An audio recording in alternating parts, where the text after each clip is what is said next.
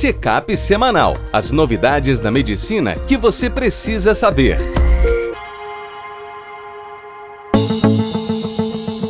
Olá a todos, meu nome é Ronaldo Gismondi, eu sou editor-chefe médico do portal PebMed. Bem-vindos a mais uma edição do Check-up semanal com as novidades da medicina que você precisa saber para começar a semana atualizado. Nessa semana, a primeira do nosso check-up em 2022, a gente ainda fala de Covid. Há vários memes na internet falando eu não esperava que fosse uma trilogia, né? Fomos para o Réveillon e voltamos todos gripados, mas a verdade é que a gente está aqui no Brasil num grande pico de transmissão da Omicron. A gente ainda não tem informações com verdades absolutas, mas é uma variante certamente com uma transmissibilidade muito alta, porém com uma virulência, uma capacidade de gerar casos graves em vacinados menor do que a gente viu em 2020. Outra novidade da pandemia é que o Ministério da Saúde finalmente vai começar a vacinação de crianças. A gente tem a aprovação da Anvisa já há mais de um mês e eles precisaram esperar que a epidemia voltasse para se mexerem. As principais capitais e cidades do país já têm um calendário, você deve olhar, e as crianças de 5 a 11 anos devem ser vacinadas com pelo menos uma dose antes do retorno escolar. E no programa de hoje a gente vai falar sobre novidade em antibiótico, isolamento social e risco de miopia, rivaroxabana após internação por Covid, corticoide oral na manutenção da asma e a cintilografia do miocárdio no risco cirúrgico. No primeiro texto, novidades em antibióticos de 2017 a 2020. A gente sabe, principalmente por conta aí desse cenário pós-Covid, em que se usou muito ceftriaxone, muito doente com internação prolongada, muito doente em ventilação mecânica prolongada, a prevalência de gram negativo multiresistente virou um problema de saúde nacional. A gente hoje tem os principais problemas: o acineto, resistente a carbapenêmico, a pseudomonas, resistente à carbapenêmica, e as enterobactérias, com seus diferentes espectros de resistência, ESBL de espectro estendido, AMP-C, KPC, entre outros. E o que, que a gente tem aí no mercado que a gente torce para que chegue logo no Brasil? Primeiro, delafloxacina, uma nova quinolona que concentra bem no pulmão, portanto uma quinolona respiratória, mas que tem cobertura para pseudomonas. Em alguns casos pode ajudar a gente a resgatar uma pseudomonas resistente às carbapenemas. A associação de meropenem com vaborbactam a ideia é que esse vaborbactam ele consegue um inibidor de beta-lactamase recuperar a ação do meropenem contra a KPC, mas não consegue contra outros tipos de resistência como as metalo-beta-lactamases ou a resistência a carbapenêmicos da pseudomonas. Temos a associação de imipenem com relebactam.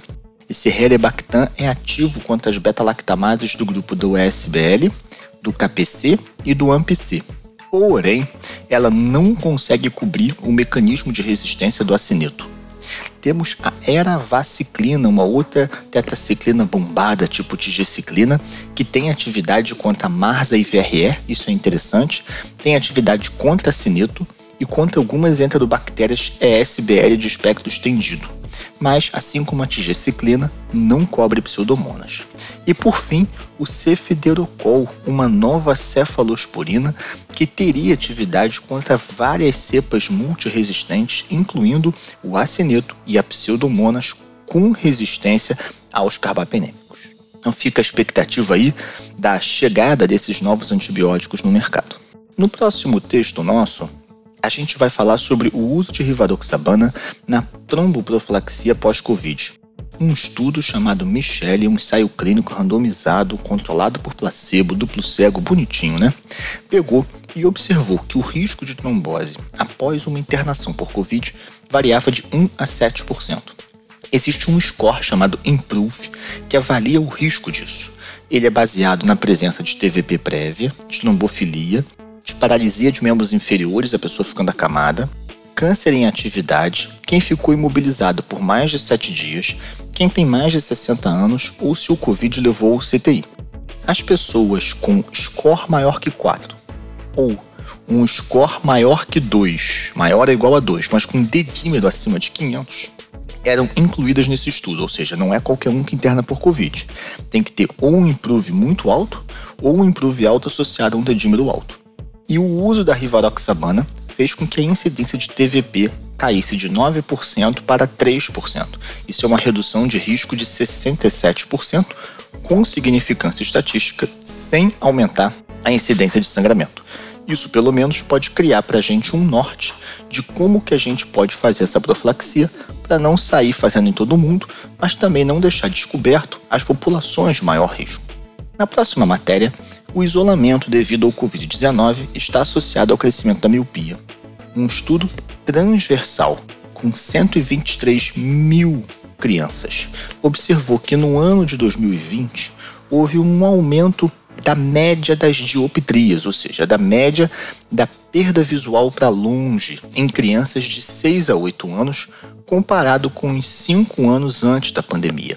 É claro que esse é um estudo transversal, então não dá para você dizer que há uma relação causal, mas aparentemente há uma associação. A dúvida é: será que o uso da tela está favorecendo essa formação da miopia ou apenas por estarmos usando mais tela e mais leitura, a gente percebeu mais que estava míope, né? Sentiu necessidade de procurar um oftalmo.